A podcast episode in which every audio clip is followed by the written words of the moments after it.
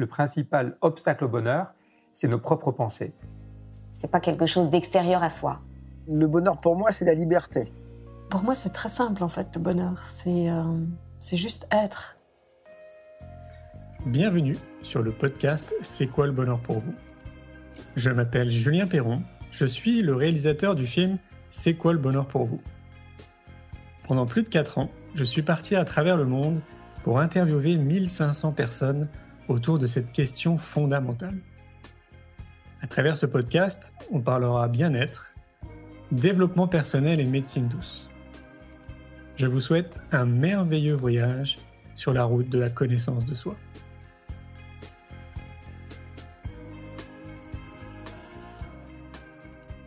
Aujourd'hui, j'ai le plaisir de recevoir Véronica Brown. Véronica est sophrologue, maître patricienne en hypnose, formatrice agréée par l'État et master coach certifié RNCP. Après avoir travaillé plus de 10 ans dans le monde des médias et connu le stress inhérent au milieu de l'entreprise, elle a décidé de faire de sa passion son métier. Elle exerce aujourd'hui avec un bonheur intarissable. Elle intervient régulièrement en entreprise, à l'hôpital et continue de former des sophrologues et des professionnels de santé. Je vous souhaite une belle écoute. Bonsoir Véronica. Bonsoir Julien. Comment vas-tu depuis euh, trois minutes Ça va très bien. Alors Véronica, je vais te laisser te présenter comme je le fais habituellement. Euh, voilà, explique-nous euh, qui tu es, euh, ce que tu fais, qu'on comprenne bah, qui tu es, tout simplement. Ok, bon, alors je fais pas mal de choses. je suis formatrice déjà en, en, hypnose et en sophrologie. Au départ pour des professionnels de santé ou pour, bah, par exemple, en hypnose pour des sophrologues. Aujourd'hui, j'ai créé ma propre formation, mais qui est euh, sur la méthode alignée euh, pour laquelle j'ai écrit un livre qui euh, intègre l'hypnose, la sophrologie, mais aussi des méthodes énergétiques taoïstes, euh, aussi de la numérologie, de l'intuition, parce que tout ça est vraiment très complémentaire. Et je voulais aller plus loin, donc voilà. Après, je suis aussi master coach. Je suis praticienne en PNL, la programmation neurolinguistique pour ceux qui ne connaissent pas, et autrice donc de trois livres aux éditions Erol. Donc ça, mmh. c'est la deuxième partie de ma vie parce que la première, je, je travaillais pas du tout là-dedans. J'étais dans les médias. Oui, merci. voilà, c'est ça au cœur de l'alignement. Ça, c'est donc mon dernier livre. Sinon, c'était le pouvoir des thérapies brèves et devenir sophrologue. Donc pour aider les personnes à peut-être devenir sophrologue si elles le souhaitent. Euh, et donc, euh, oui, donc je te disais, j'ai, j'ai passé toute une première partie de ma vie euh, à travailler dans le monde des médias, donc rien à voir. Euh, j'ai commencé à 21 ans, j'étais au Elle Magazine à New York. Ensuite, j'ai fait, enfin, je suis revenue en France, j'ai travaillé en tant qu'iconographe pendant plus de 10 ans. Donc là, en indépendante et pour beaucoup d'éditeurs, un peu de presse, un peu de télé. Voilà, c'était c'était tout à fait passionnant. Et puis le métier a beaucoup changé en fait avec l'arrivée d'Internet. Ouais. Les banques d'images, euh, puisque c'est des recherches d'images, des préparations de reportages, etc., euh, ont été numérisées. Et puis je commençais vraiment à plus voir de sens à ce que je faisais plus que je, je, parfois j'accumulais 10, 12 bouquins en même temps, c'était vraiment très difficile. J'avais deux enfants petits, donc euh, j'étais proche du burn-out et, mmh et là je me suis tournée vers euh, finalement ce qui me passionnait depuis toujours, euh, puisque même quand je travaillais pour le L, je faisais déjà, dès que je sortais du L, j'allais faire des formations en médecine taoïste, en, hypnose, enfin voilà, ça me passionnait toujours. Mmh et, et, donc je me suis vraiment la formée pour, pour devenir moi-même sophrologue hypnothérapeute. Enfin, on dit praticien en hypnose quand on n'est pas professionnel de santé, donc que je dise pas de n'importe quoi. et, euh, et ensuite, euh, voilà, euh, faire une formation pour être moi-même formatrice et continuer. Ok. Pourquoi la sophrologie? Parce que dans dans cette grande bulle que représente le bien-être et le développement personnel, il y a plusieurs pratiques quand même qui sont assez similaires de la sophrologie. Pourquoi s'être orienté sur la sophro? Euh, en fait, c'était un peu un hasard. Je, me souviens moi de d'une de, mes cousines euh, qui a été euh, très jeune, euh, un petit peu sauvée par la sophrologie. Elle, elle était concertiste. Elle était, elle faisait ça même très très très jeune et, elle était morte de trouille. Et elle ratait tous ses concours. Et le fait de faire de la sophrologie lui a redonné confiance, l'a sauvée. Et j'avais toujours gardé ça dans un coin de ma tête. Et quand j'ai commencé à moi-même vraiment ne plus aller bien du tout. J'étais vraiment en dépression. Hein. J'étais totalement insomniaque. Enfin, j'étais malade tout le temps. C'était voilà. Je me suis tournée vers notamment la sophrologie qui m'a aussi sauvée. Et voilà, ça m'a ça m'a appelé parce que c'est une technique qui fait aussi appel au corps et je trouvais que c'était important. J'avais beaucoup fait d'analyse, psychanalyse, psychothérapie. On parle beaucoup, mais on n'est pas dans le corps. Mmh. Et la sophrologie permet de revenir au corps, de respirer notamment. Est-ce que, selon toi, maintenant que tu as du recul, est-ce que c'est probablement lié aussi à la rencontre de ce professionnel qui était euh, qualifié en sophrologie, qui t'accompagnait, ou est-ce que c'est vraiment la technique en elle-même qui a été euh, salvatrice en fait pour toi Parce que tu sais, très souvent, je trouve dans les, dans les médecines globalement, même dans la vie, et encore plus, je trouve quand même dans les médecines dites alternatives, médecine douce, c'est quand même avant tout une rencontre humaine, tu sais, il faut vraiment qu'il y ait un bon feeling qui passe. Est-ce que c'était le cas à l'époque quand tu t'es tourné sur la sophro ouais. Totalement, parce qu'en fait, c'est une alliance qui arrive tout de suite. Euh, et soit elle est là, soit elle n'est pas là. Et quelle que soit la, compétence du thérapeute, s'il n'y a pas d'alliance qui se crée, de toute façon, ça ne sert à rien. Et je dirais même que peu importe la technique, si l'alliance est là, si l'écoute thérapeutique est là, il va se passer des choses formidables. Donc, euh, oui, en effet, c'est les deux. La technique m'a plu, mais la personne, bien sûr aussi. Ok, peut-être que ça pourrait être intéressant que tu nous expliques euh, avec tes mots ce que c'est la sophrologie, euh, parce que j'imagine c'est qu'il y a encore des personnes qui savent pas ce que c'est. Oui, bien sûr. Euh, bon, alors déjà, ça a été créé par un neuropsychiatre, Alfonso Caicedo, euh, dans les années 60. Euh, Donc euh, lui, au départ, utilisait l'hypnose d'ailleurs parce qu'il travaillait dans les hôpitaux psychiatriques, notamment en Espagne, et il a essayé, si tu veux, de trouver des alternatives au traitement de choc, électrochoc, tout ce qui était vraiment des traitements très durs pour soigner ces patients à l'époque qui avaient des pathologies très graves. Et il utilisait donc l'hypnose, qui était d'ailleurs pas une bonne idée, puisqu'on sait aujourd'hui qu'on ne va pas faire entrer en hypnose des personnes justement euh, euh, qui ont ce genre de pathologie. Mais bon, voilà, il fallait expérimenter hein, les états de conscience. Euh, et il a été justement très critiqué, puisque l'hypnose, tu vois, il y a aussi ce côté un peu charlatanisme. Les gens en ont peur parfois aussi, ça fascine, mais ça fait peur. Et du coup, il a créé sa propre méthode, donc et qu'il a euh, appelée euh, la sophrologie. Hein, c'est un, néologisme. Donc, ça vient de sos, qui est la, conscience, fro, l'esprit, et logie, logos, l'étude, si tu veux, en quelque sorte, de la conscience, d'un état de conscience, d'un esprit harmonieux. et euh, donc, il a intégré beaucoup d'autres méthodes, la phénoménologie, le yoga. Il est parti en Asie pendant deux ans. Il a intégré des méthodes du corps, des, méditations, tout un tas de choses, et il en a fait donc la sophrologie. Alors, on pourrait dire, euh, si tu veux, que c'est une méthode psychocorporelle, puisque justement, on fait appel au souffle, au corps, mais aussi à des visualisations. Euh, et donc, c'est une méthode holistique. On travaille des mouvements doux synchronisés avec la respiration et aussi euh, des visualisations. Donc là, très quand même euh, inspiré de l'hypnose, si ce n'est qu'on est toujours en conscience de ce qu'on fait, ce qu'on appelle la conscience phénoménologique. Donc de, euh, on va vraiment être à l'écoute de l'instant présent, de tout ce qui se passe dans notre corps, que ce soit physiquement, par exemple là, qu'est-ce qui se passe? Comment tu te ressens? Est-ce que tu as des picotements? Est-ce que tu comment tu respires? Est-ce que tu as chaud? Est-ce que tu as froid? Est-ce que tu es en équilibre ou pas? Mais aussi quelles sont les pensées qui te viennent quand tu fais tel exercice ou quand tu fais une pause et peut-être même les émotions qui vont te traverser? Donc on apprend à mieux se connaître vraiment de, dans tous ces côtés-là. Et on peut faire beaucoup de choses avec la sophrologie, comme euh, bon, la, la grande. Euh, au départ, c'était euh, pour les apnéistes d'ailleurs, les personnes qui, qui, qui pouvaient justement tenir le plus longtemps possible en apnée parce que ça crée un gros stress. Mmh. Ensuite, pour les, les personnes, les femmes enceintes, donc au moment de l'accouchement, ça a beaucoup été utilisé en préparation à l'accouchement parce qu'on peut se préparer vraiment pour une épreuve sportive le jour J, un concours ou autre. On peut aussi bah, tout ce qui est stress, tu vois les mots du quotidien, le sommeil, la confiance en soi, des certaines peurs. on peut travailler aussi, mais là toujours avec un professionnel de santé sur des phobies, sur des, des, alors des addictions, des pulsions. Faut faire attention avec ça, mais bon, disons que tout est voilà tout ce, panel-là sur aussi des, des, douleurs dans le corps. voilà, il y a beaucoup de choses qu'on peut faire sur entre. Alors ça dépend. Soit c'est carrément bah, en fait, comme en philosophie de vie pour mieux se connaître, et là, on peut en faire autant qu'on veut. Il n'y a pas, tu vois, particulièrement.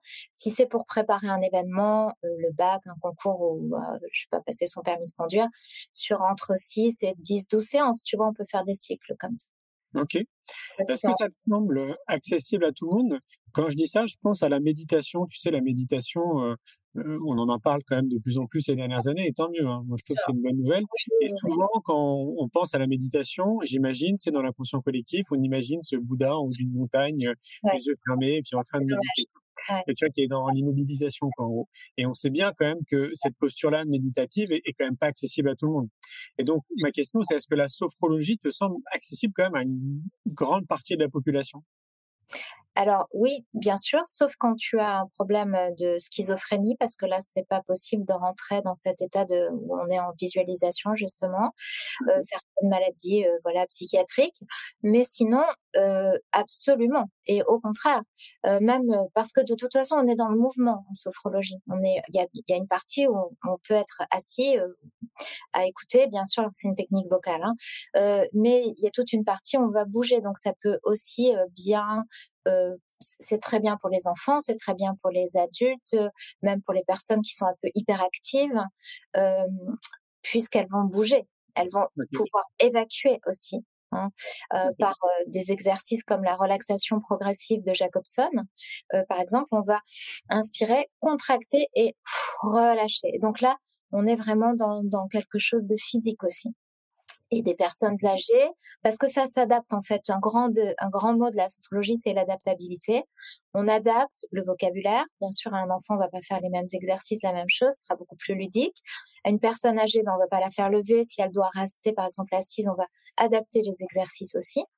Euh, donc ça, on peut le faire en groupe, on peut le faire euh, seul. Vraiment, euh, c'est très large comme panel. Hein. Ça s'adresse à tout le monde.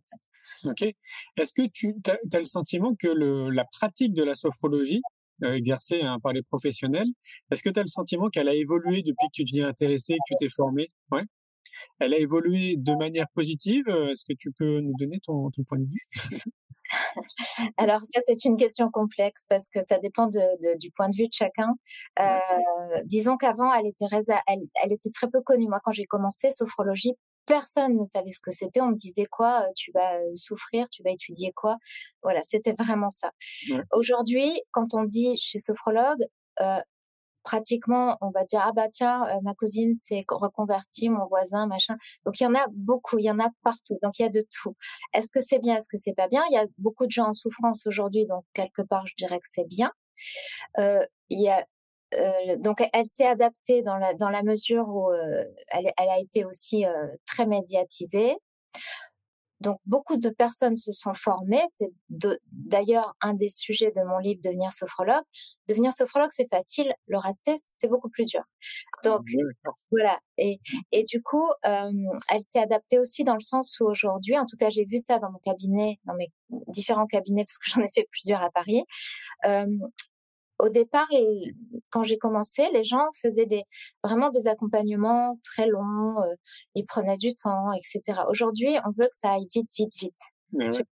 Et donc, euh, même le temps de séance, oh, j'ai pas le temps, j'ai pas le temps, faut que je... Donc, tu vois, et en fait, ça s'est aussi adapté. C'est pour ça aussi que j'ai créé la méthode alignée, où il y a autre chose que la sophrologie, parce que les gens demandent aussi des choses complémentaires. Euh, ah Par exemple, tu vois, euh, alors c'est très bien d'être dans le mental. On commence par euh, une expérience de coaching, par exemple, parce que c'est important. Puis ensuite, on va apprendre à respirer. Donc là, je peux faire de la sophro. Et on voit qu'il y a un blocage vraiment inconscient. Donc là, on passe à l'hypnose. tu vois? Et puis, mmh par exemple, hein, ça peut être. C'est sûr.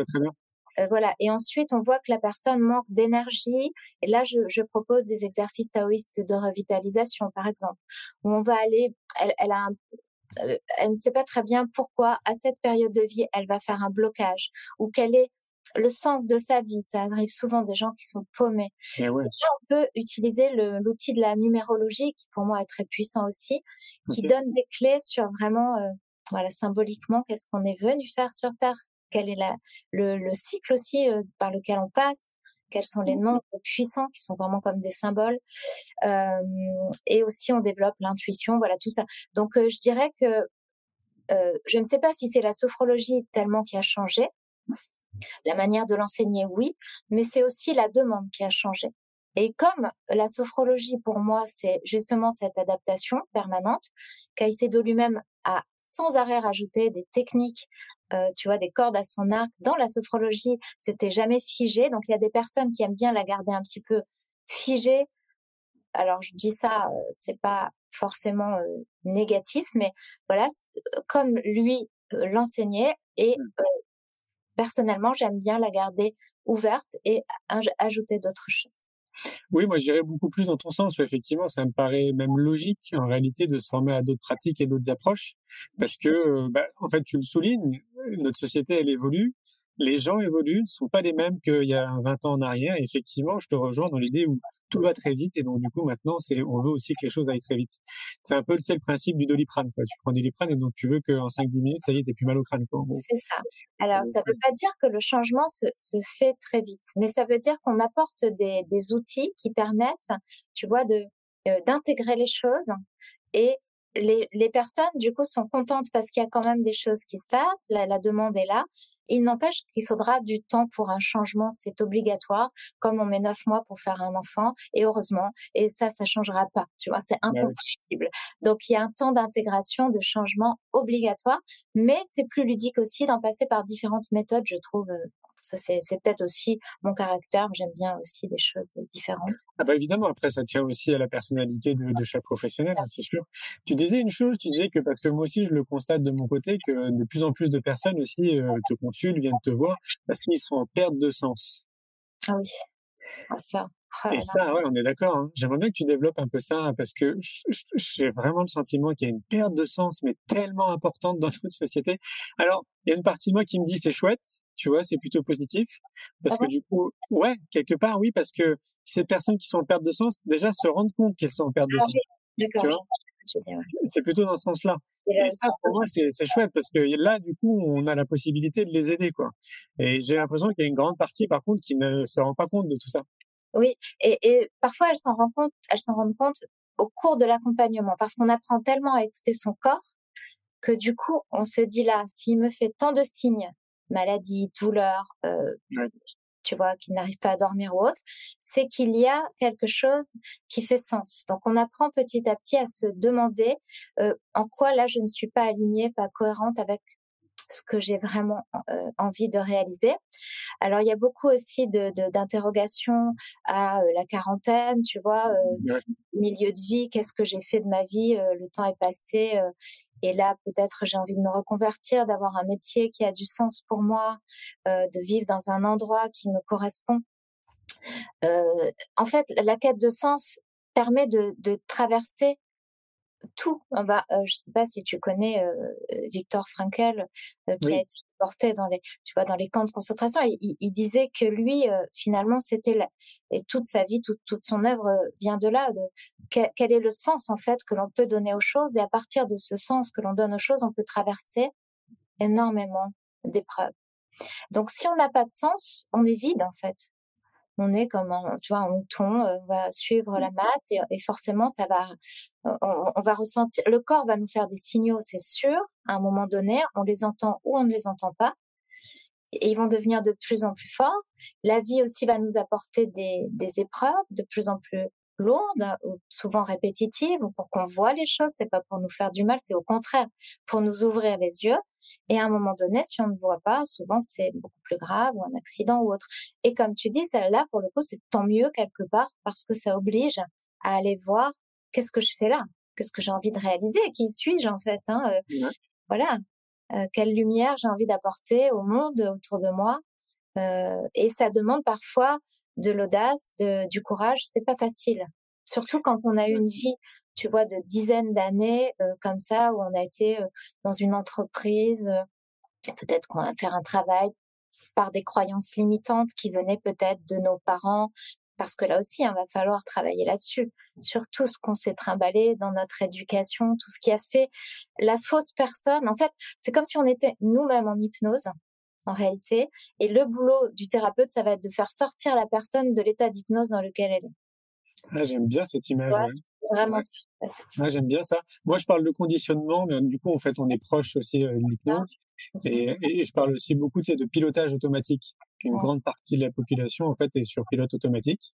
Et donc, euh, le jour où ils mettent pause, et c'est là où je trouve que, tu sais, ces périodes de confinement qu'on a vécues, c'était chouette. Parce que justement, enfin, on a appuyé sur pause. Et donc, les gens ont pu, ont pu se poser les bonnes questions. Euh, oui, bah oui, on parle, on parle exactement de la même chose.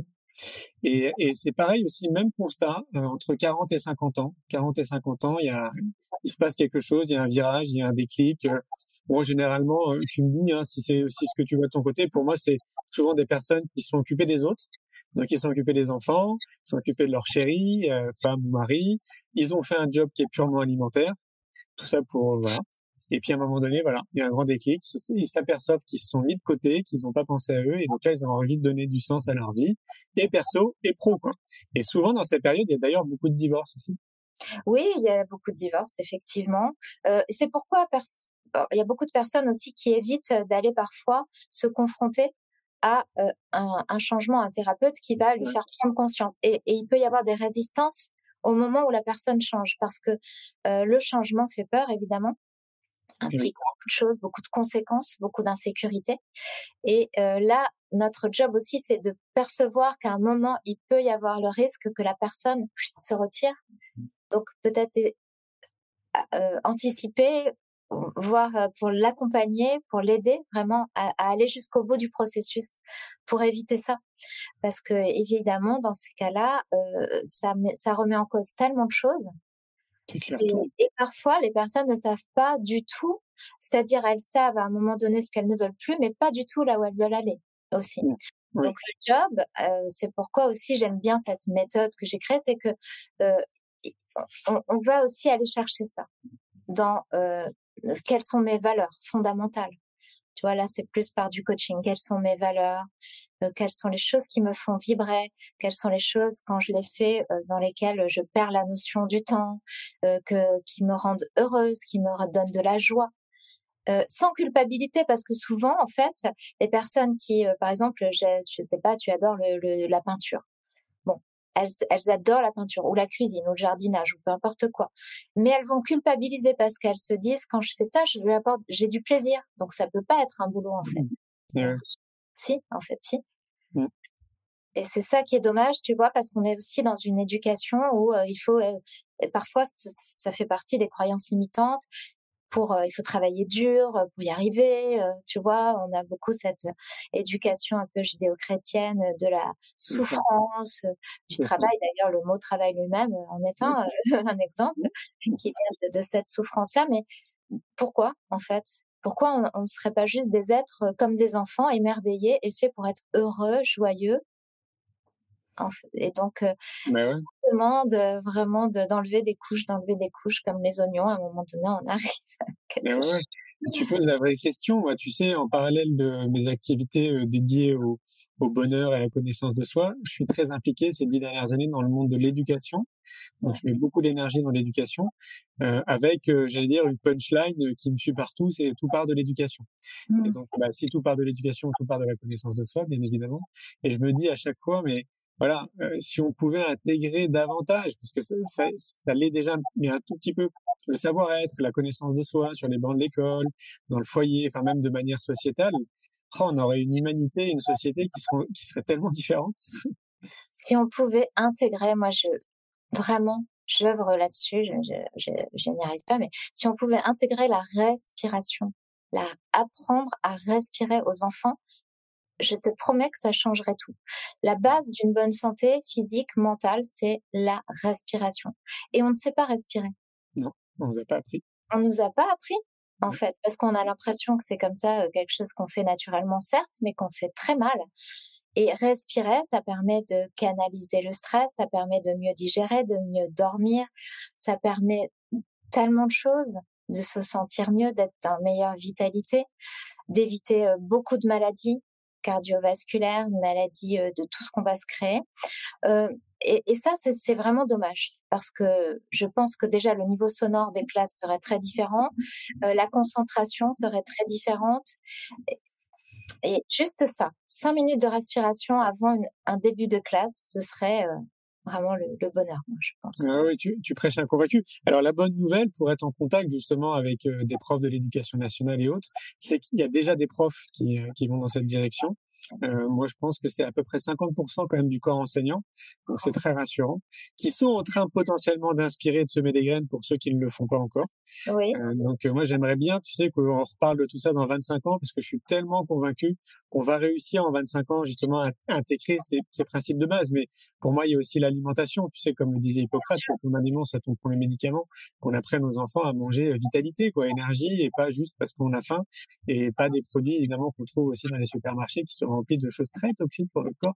Bah, tu vois, il y a toute une éducation autour de ça, autour de bah, du sport, de remettre du mouvement dans notre vie parce qu'on a des activités très sédentaires globalement, euh, d'être euh, respectueux de notre sommeil, d'avoir des exercices de relaxation, d'aller plus souvent dans la nature. Tu vois, en fait, ces choses de base qui font partie de des bases en fait de, de l'être humain au même titre qu'on mange et qu'on prend une douche bah, j'aimerais voilà que tout ça ça s'intègre aussi dans, dans notre système oui, de revenir à des choses plus simples finalement, parce qu'on a tout complexifié. On a rajouté du béton partout, alors que la nature elle-même, déjà se lever et voir un beau paysage devant soi, avoir mmh une belle vue, au lieu d'avoir un mur, rien que ça, ça change tout. d'avoir un environnement silencieux au lieu d'avoir du bruit partout même pour les enfants, hein, même pour les écoles d'ailleurs, d'avoir euh, un environnement, d'avoir peut-être un petit jardin où ils peuvent un potager, euh, euh, dans les hôpitaux pareil, enfin partout en fait. Hein.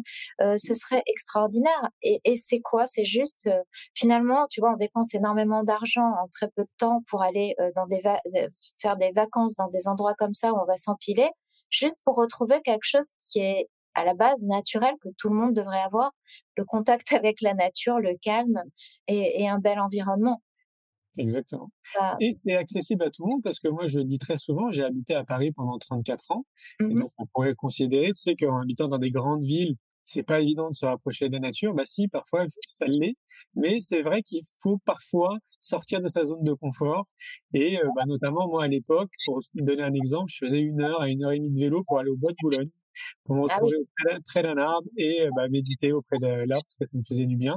Et sinon, il y a plein de parcs aussi dans la ville. Je, je trouve que si on le souhaite, quand on habite dans une grande ville, on peut quand même se rapprocher de la nature. On peut même la mettre chez soi. Hein. Euh, L'autre fois, j'ai été voir un, un, un copain euh, dans le, je, je crois que c'était dans le 19e ou 18e, je sais plus trop, dans une tour. Déjà en arrivant là-bas, je me disais oula. Et en fait, en rentrant dans son appart, il y avait, euh, il y avait une il y avait un petit balcon, c'est vrai, mais il y avait des plantes partout et en fait l'environnement était euh, très agréable. Ça m'étonne pas. Ouais, donc on peut changer aussi des, des choses chez soi déjà. Et, et, la nature, tu as raison, et, partout, il y a des arbres quand même dans Paris. Euh, Paris quand même pas mal. Oui, moi je trouve qu'on peut se débrouiller. C'est juste une question de perception et, et parfois effectivement il faut sortir un peu de sa zone de confort et, et, et, de se dire bon bah voilà ok je vais faire peut-être aller une demi-heure de plus de métro mais au moins je vais me rapprocher d'une source de nature qui me fera du bien. Euh, je crois que c'est important. Ça, c'est aussi, euh, pardon de te couper, mais ça me fait penser aussi au fait que c'est très important d'accepter de, d'accepter de faire des efforts parce que tout ne tombe pas du ciel. si on veut être en bonne santé, en fait, ça va demander de faire des efforts, ça va demander de bouger, de faire, euh, de marcher, de faire un peu de sport, de bien manger, comme tu dis. C'est plus facile. Euh, de, de prendre, euh, je sais pas, un burger que d'aller se cuisiner, tu vois, un bon petit plat avec des bons ingrédients qu'on a été achetés au marché et tout ça. Certes. donc, en fait, bien respirer, respirer chaque jour, ça demande de prendre du temps. C'est un effort il faut bien le savoir, pour que le corps puisse faire son homéostasie, son équilibre naturel, notre job à nous, c'est quand même d'accepter d'avoir des routines de bien-être et de prendre du temps. Alors quand on dit j'ai pas le temps, on me dit j'ai pas le temps, cinq minutes, dix minutes, c'est pas possible, c'est c'est pas une excuse. Je pense pas que ce soit une excuse. Alors je suis pas du tout pour euh, le morning, euh, je sais plus comment ça ah s'appelle. oui, le, oui, euh, mince plus euh, miracle. oui. Oui, Miracle Morning. Miracle Morning.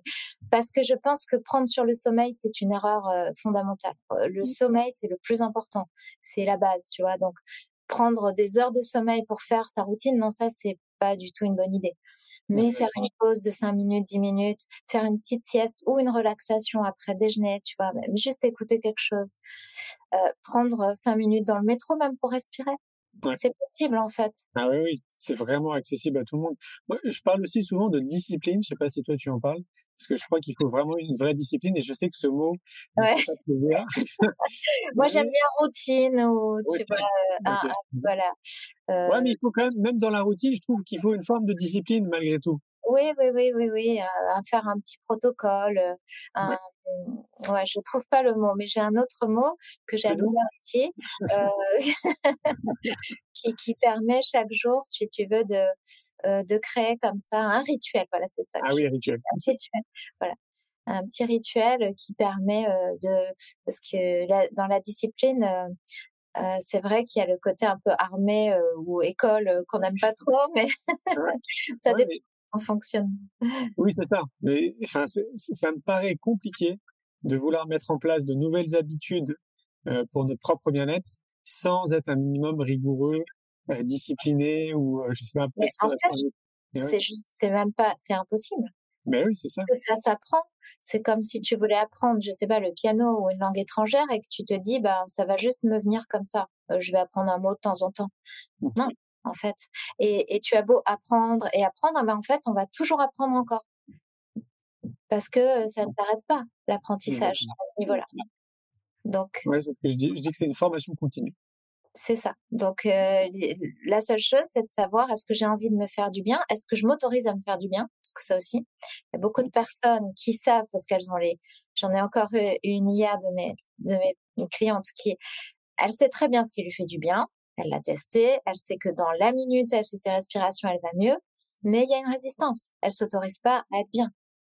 Donc voilà, là, il va falloir travailler sur qu'est-ce qui fait que je me sabote, je m'empêche de me sentir bien et je préfère m'occuper des autres que de moi, comme Ouais. tu disais tout à l'heure. Et ça, c'est un, ça, c'est un, un, un tremplin intéressant ce que tu dis, parce que ça, ça arrive beaucoup quand même. Donc, on- moi, je suis d'accord avec toi. Il y a un gros poids judéo-chrétien. Il y a un gros poids aussi du conditionnement de la société dans laquelle on se trouve, ça c'est sûr. Mais souvent, j'ai le sentiment qu'il faut remonter un petit peu quand même en arrière euh, de l'enfance, par exemple. Ou euh, est-ce que c'est le cas aussi? Ouais, c'est, ce que tu observes aussi, ouais. Oui, les petites phrases, bien sûr, hein, ça dépend euh, effectivement, euh, qui, qui font qu'on on est conditionné, comme tu disais. Euh, donc là, il, va falloir, ou ça peut être même générationnel, hein, de génération en génération, euh, où on a appris, où on a vu sa mère ou sa grand-mère ou son père, enfin peu importe, euh, avoir un, un certain type de comportement et on va juste reproduire en fait, Mm, mm. euh, sans même trop se poser la question. Exactement. Ouais, ouais. Et, et donc là, bon, il y, a- il y a beaucoup de choses qu'on peut faire en hypnose grâce à ça. Justement, aller lever euh, toutes ces toutes ces croyances, tout, tout ce qu'on sait, tous ces faux semblants, tout ce qu'on pense être la réalité, euh, mais qui en fait met un voile sur qui on est vraiment. Mm, mm. C'est difficile hein, d'aller voir vraiment. Bah d'ailleurs, euh, connais-toi toi-même. euh, on le sait, hein, c'est toute l'histoire de toute une vie. Euh, hum, pour autant, je pense que sans cette quête, sans, sans cette question-là, à quoi ça sert finalement de vivre, de vivre comme des robots, Ouais. des automates euh, Quel est l'intérêt Quel est le sens? Ce qu'on se disait. Mais ça demande effectivement euh, un effort. Mais oui. J'ai envie de revenir à la numérologie parce que tout le monde ne, ne s'oriente pas sur la numérologie. Alors, pour que tu comprennes un peu le contexte, euh, moi, je suis né dans une famille où on tirait les cartes, on faisait des thèmes astrologiques. Ok Euh, on allait voir des iridologues, des naturopathes, tu vois, quand j'étais gamin. Donc, euh, je baigne en fait dans cet univers depuis que je suis tout petit. Donc, la numérologie, bien évidemment, ça me parle et j'y crois beaucoup parce que j'ai l'impression que c'est assez proche d'une science, un peu comme euh, l'astrologie. Ouais.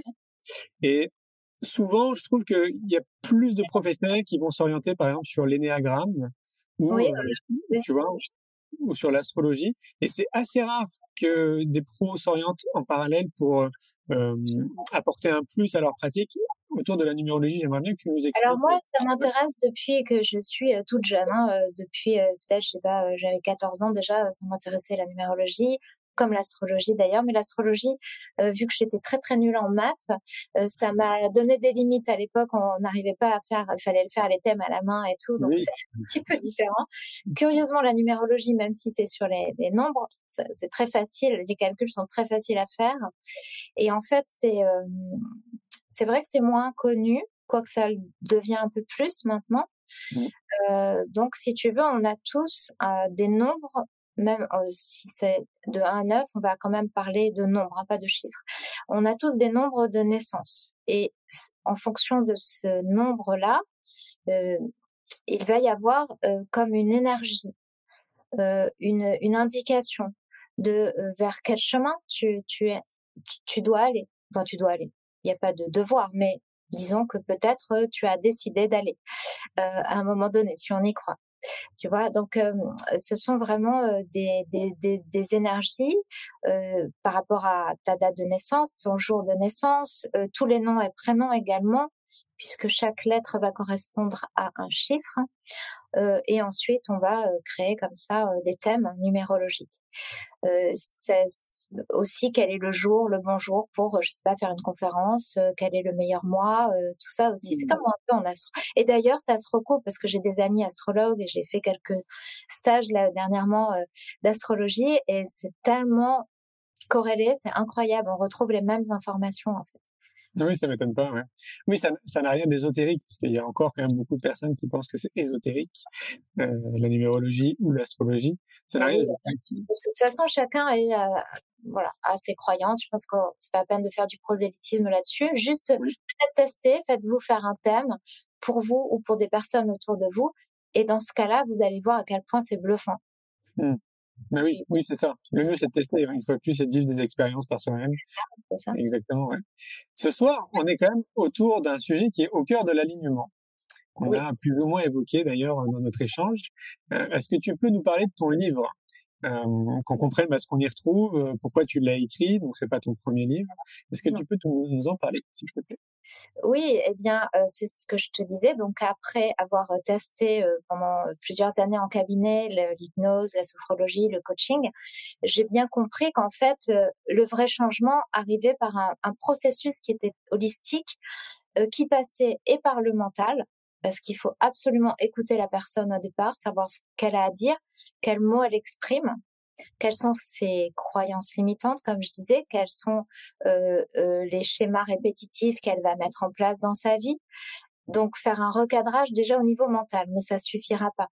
Et donc euh, il va falloir aussi en passer par le corps, lui apprendre à respirer, lui apprendre vraiment certaines postures. Euh, pour qu'elle se sente mieux, pour qu'elle euh, elle puisse avoir des clés pour évacuer certaines émotions, pour se redonner confiance, pour plein de choses, pour être en meilleure santé aussi ou mieux dormir. Euh, mais parfois ça suffit pas. Donc là, on va aller chercher dans l'inconscient des blocages que même en parlant, même en allant, on n'arrivera pas à trouver si on ne va pas dans le subconscient vraiment chercher des choses qui sont vraiment des, associations d'idées que le cerveau a fait, qui n'a aucune notion du temps. Il peut, il peut y avoir un problème il y a 30 ans, 40 ans, euh, et l'inconscient pour lui, c'est comme si c'était hier il peut créer des phobies. Par exemple, euh, j'aime bien prendre cet exemple de parce que c'était arrivé, si tu veux, à un client à moi qui tout d'un coup a eu euh, une phobie de l'avion sans comprendre pourquoi, alors qu'il avait pris l'avion euh, comme tu prends l'avion tous les jours de sa vie sans aucun problème. Et d'un coup, phobie de l'avion. Donc là, il était très embêtant. Plus, c'était son métier, il devait vraiment euh, voyager beaucoup. Là, ça ne suffisait pas. Il fallait en passer par, euh, par euh, ces méthodes d'hypnose pour aller chercher dans l'inconscient ce qui se passe. Et ce qui se passe, c'est que si, si tu veux, le cerveau lui fait des associations d'idées. Donc, il était dans l'avion, tranquillement. Il y avait la petite musique, il y avait une chaleur, il y avait des, enfants ou des gens qui parlaient derrière ou qui riaient derrière. Et puis tout d'un coup, phobie. Et donc, on retrouve les mêmes éléments. Je lui fais rentrer en, hypnose dans cet état-là. Euh, il est dans l'avion, il ressent physiquement ce qui se passe et tout. Et là, il se souvient, mais parce que c'est vraiment parce que tu es que dans l'inconscient et que tu es dans les ressentis du corps et que le cerveau, il se met en alarme qu'à un moment de sa vie, mais 30 ans auparavant, il était dans une voiture euh, il y avait la petite musique euh, de la voiture, il faisait très chaud, il y avait des passagers derrière qui rigolaient et ils ont eu un accident. Mmh. Donc, tu vois, et le cerveau, lui, il comprend pas. En fait, il fait juste une association d'idées des deux. Il va créer de sa phobie. Donc là, donc voilà. Donc l'hypnose peut vraiment servir à lever ce genre de choses. Et euh, je trouvais que euh, par rapport au sens que l'on donnait, euh, la question du sens vient à un moment donné dans un accompagnement. Et je trouve que le support de la numérologie, à ce moment-là, si la personne est d'accord, va donner énormément de clés, de compréhension euh, et, et, surtout des grands défis que l'on va traverser parce que c'est pas parce qu'on a, par exemple, moi j'ai dans mon chemin de vie, il y a du 3 qui est justement de s'exprimer, d'être capable de créer. Et c'était la chose la plus difficile pendant peut-être 40 ans. C'était quelque chose d'extrêmement difficile. J'étais extrêmement timide, j'étais incapable de parler à plus de deux personnes à la fois, euh, j'étais incapable de créer quoi que ce soit avant les bouquins. Et donc, c'était mon grand défi. Mais c'était, il fallait comprendre. Quand on comprend quel est le grand défi, on sait que ça va être dur, mais que c'est ça qu'il faut exprimer. Parce qu'à partir du moment où tu arrives à l'exprimer, hop, tout s'ouvre. Là, tu deviens aligné, tu vois, cet alignement. Mmh. Et il se fait aussi avec le corps, parce que je pense que c'est très important d'être bien ancré euh, en développant l'intuition. Et donc, j'ai créé cette méthode qui, euh, qui est un processus qui en passe par différents questionnements aussi, de l'inconscient, du mental, du corps, de tout un tas de choses pour arriver à s'aligner avec son âme, si on, si on y croit ou pas, peu importe. Enfin, en tout cas, son grand moi, ce pourquoi je suis là, qu'est-ce qui me fait vibrer, qu'est-ce qui donne du sens à mon existence, pourquoi je suis née et à un moment donné, le dernier jour de ma vie, est-ce que je serai contente, est-ce que je, en me retournant, je vais me dire voilà, j'ai réalisé vraiment beaucoup de choses, ou est-ce que je suis totalement passée à côté hein? Mmh. Euh, autant se la poser avant que ce soit trop tard, je dirais, cette question, même si elle n'est pas évidente pour certains. Oui, oui.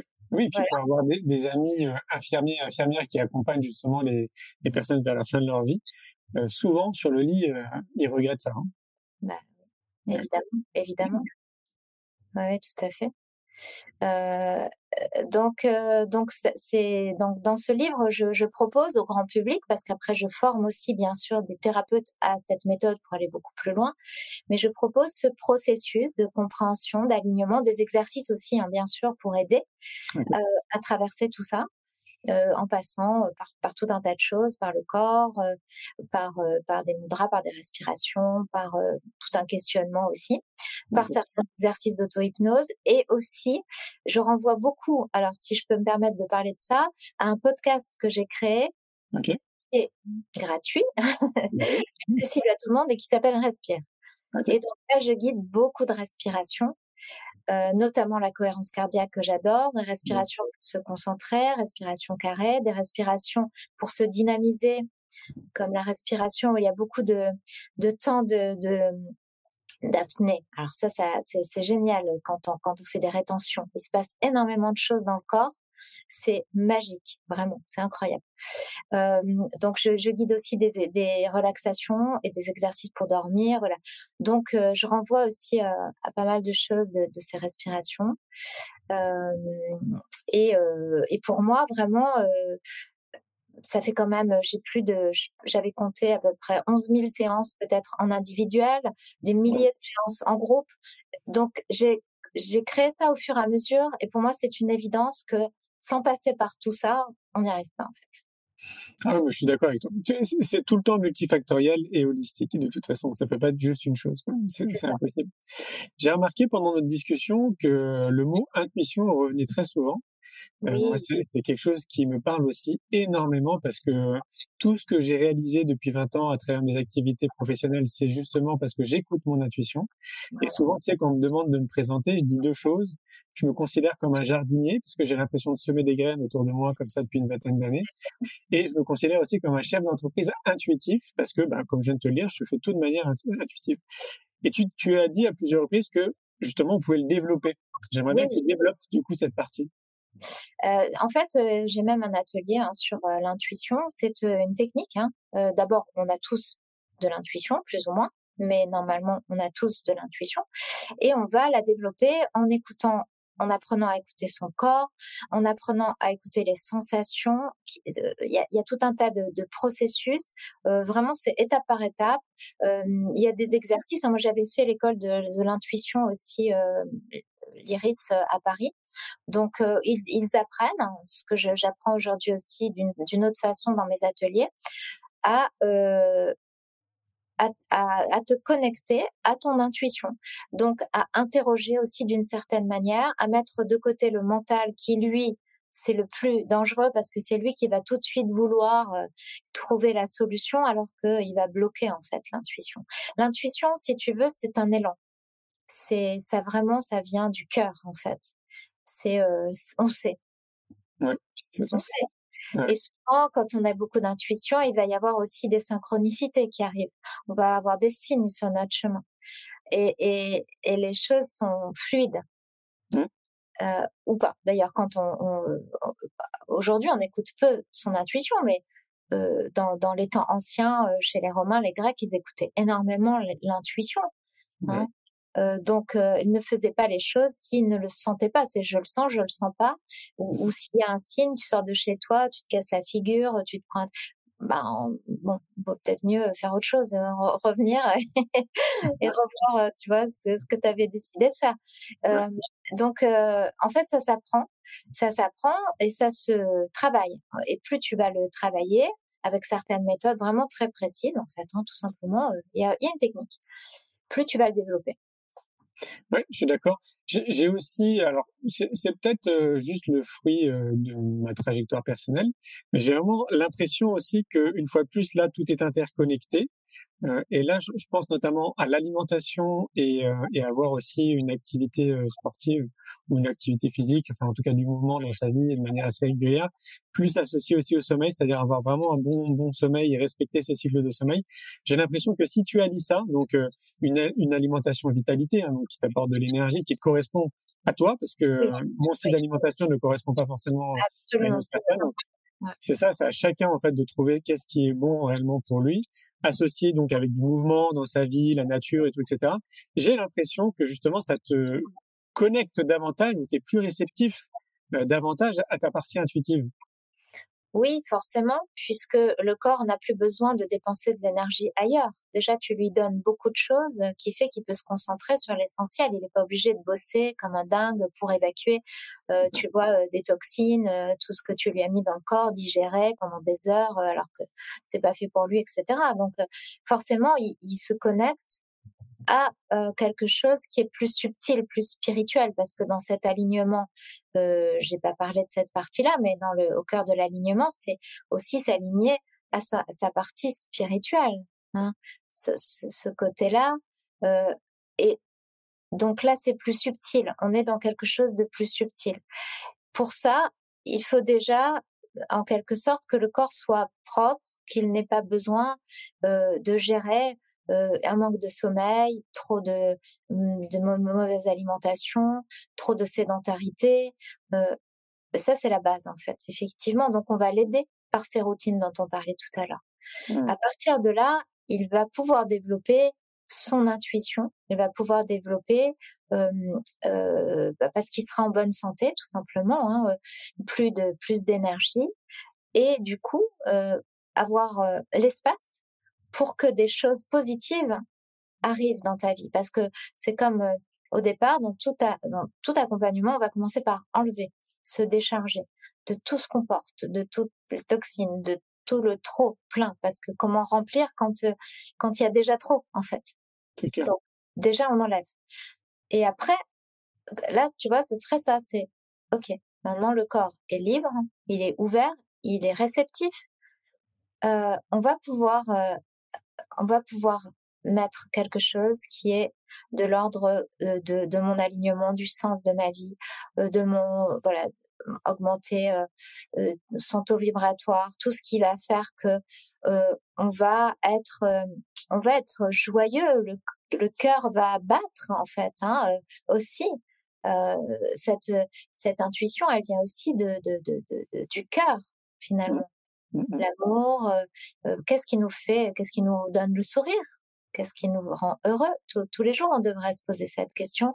Qu'est-ce que je vais mettre dans ma vie aujourd'hui? Qu'est-ce que j'ai envie de vivre et, et comment j'ai envie de me coucher ce soir? Qu'est-ce que j'ai réalisé qui me rend heureux? Mais tellement. Et, j'ai remarqué aussi que le, la façon d'interpréter euh, ce qu'on vit comme de l'intuition est très dépendant aussi d'un individu à un autre. Euh, pour juste pour illustrer, pour donner une image, moi c'est très souvent quand j'ai des frissons, par exemple. Ah oui, alors tu as raison parce que c'est pour ça quand je te dis on apprend à écouter le corps, il y a des personnes par exemple ça va être effectivement du chaud, du froid, des frissons, euh, des tremblements. Il y en a, euh, ça va, ça va passer par euh, tout à fait autre chose comme sensation. Et ça, c'est la première écoute. Alors, tu vois, tu es vraiment intuitif parce que c'est la première chose qu'on apprend à écouter comment le corps te parle en fait. Mmh Et si on ne, on n'a pas de signaux parce qu'on ne sait pas du tout l'écouter, il y a des personnes qui sont très peu connectées au corps, on va lui donner des, on va lui dire bon alors quand je sens par exemple ma main lourde, ma main droite plus lourde, ça veut dire oui, ma main gauche euh, plus plus légère, ça veut dire non. On va l'orienter, mais idéalement c'est mieux de le ressentir. Ah oui, la photo. Oui. Alors souvent ça peut être aussi, tu vois, on peut sentir euh, bah, quand une personne arrive et qu'elle te correspond pas, tu vas sentir peut-être une contraction, le cœur qui se ferme. Mmh. On, on fait plus tellement attention à ça. Ou un lieu d'ailleurs, un lieu où tu te sens pas bien. Euh, qu'est-ce qui se passe tout de suite? Est-ce que, oui, est-ce qu'il y a quelque chose dans le corps, un frisson qui arrive? Euh, Est-ce qu'il y a une contraction? Est-ce qu'il y a une douleur? Est-ce qu'il y a la gorge qui se serre? Tout ça, ce sont des signaux très très importants. Et inversement, quand ça va bien, ça s'ouvre en général. Voilà, et il y a d'autres signaux qu'on apprend à écouter. Est-ce que tu as l'impression que ça passe d'abord par le corps? Oui. Ouais, ok. J'ai cette impression aussi, ouais. Mmh. Enfin, c'est c'est pas qu'une impression, c'est la réalité. C'est pour ça que et c'est pour ça que c'est important de euh, d'apprendre. Tu vois, par exemple, quand tu vas te, euh, te, te, projeter euh, dans une scène où tu as envie de te dire, par exemple, où est-ce que je vais aller dîner, je ne sais pas, euh, demain soir. Ça peut être un exercice d'intuition. Euh, si tu as appris à ressentir. Par exemple, tu touches une tasse, tu vas sentir qu'elle est un peu fraîche. Tu vas sentir, tu vas apprendre à sentir sa texture, comment tu te poses, comment tu respires. En fait, euh, tout ça, ce sont des exercices d'intuition parce que plus tu vas être connecté à tes sensations, au corps, justement, ce qu'on disait, est-ce que c'est rugueux, est-ce que c'est froid, est-ce que c'est chaud, euh, qu'est-ce que ça sent, parce que c'est tous les sens aussi hein, qui vont être en éveil dans l'intuition. Qu'est-ce que je, qu'est-ce que je sens dans cet endroit, dans ce restaurant, euh, qu'est-ce que j'entends, comment je me sens dans mon corps, comment je respire, euh, qu'est-ce que je touche?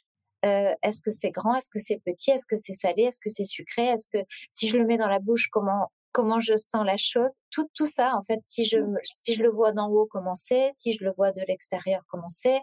Euh, et donc, on, va, on va jouer avec tout ça.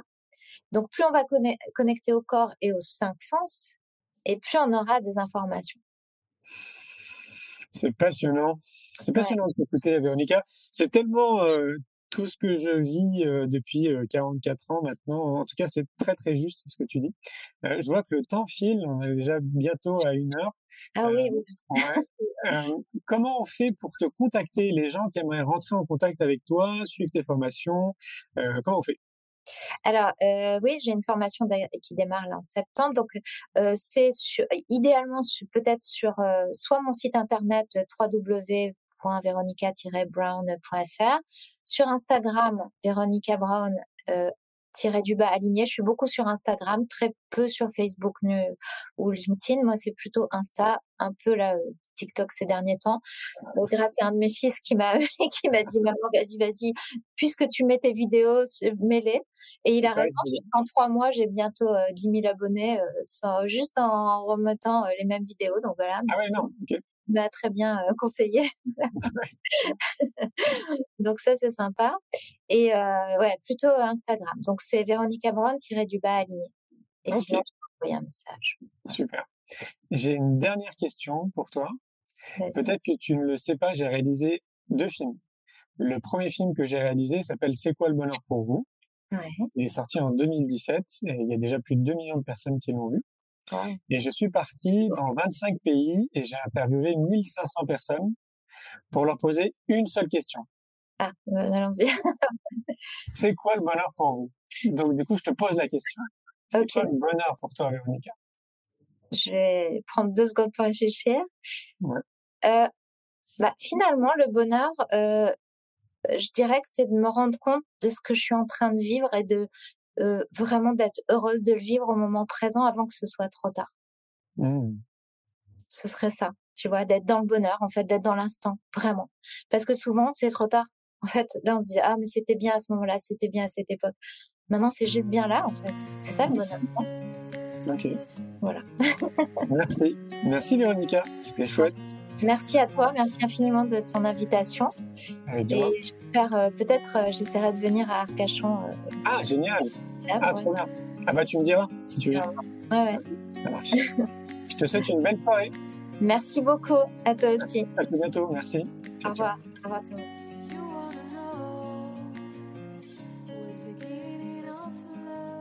Un grand merci pour votre écoute. J'espère que vous avez passé un bon moment avec nous. Pour prolonger l'expérience C'est quoi le bonheur pour vous? Et continuer votre cheminement sur la connaissance de soi, je vous invite vivement à lire mon livre C'est quoi le bonheur pour vous? que vous trouverez dans toutes les librairies. Jouez et amusez-vous avec le jeu de cartes entre amis, avec des inconnus, dans le monde de l'entreprise, à l'école. Regardez le film C'est quoi le bonheur pour vous? Et surtout, Prenez soin de vous. Je vous souhaite un merveilleux voyage vers vous-même.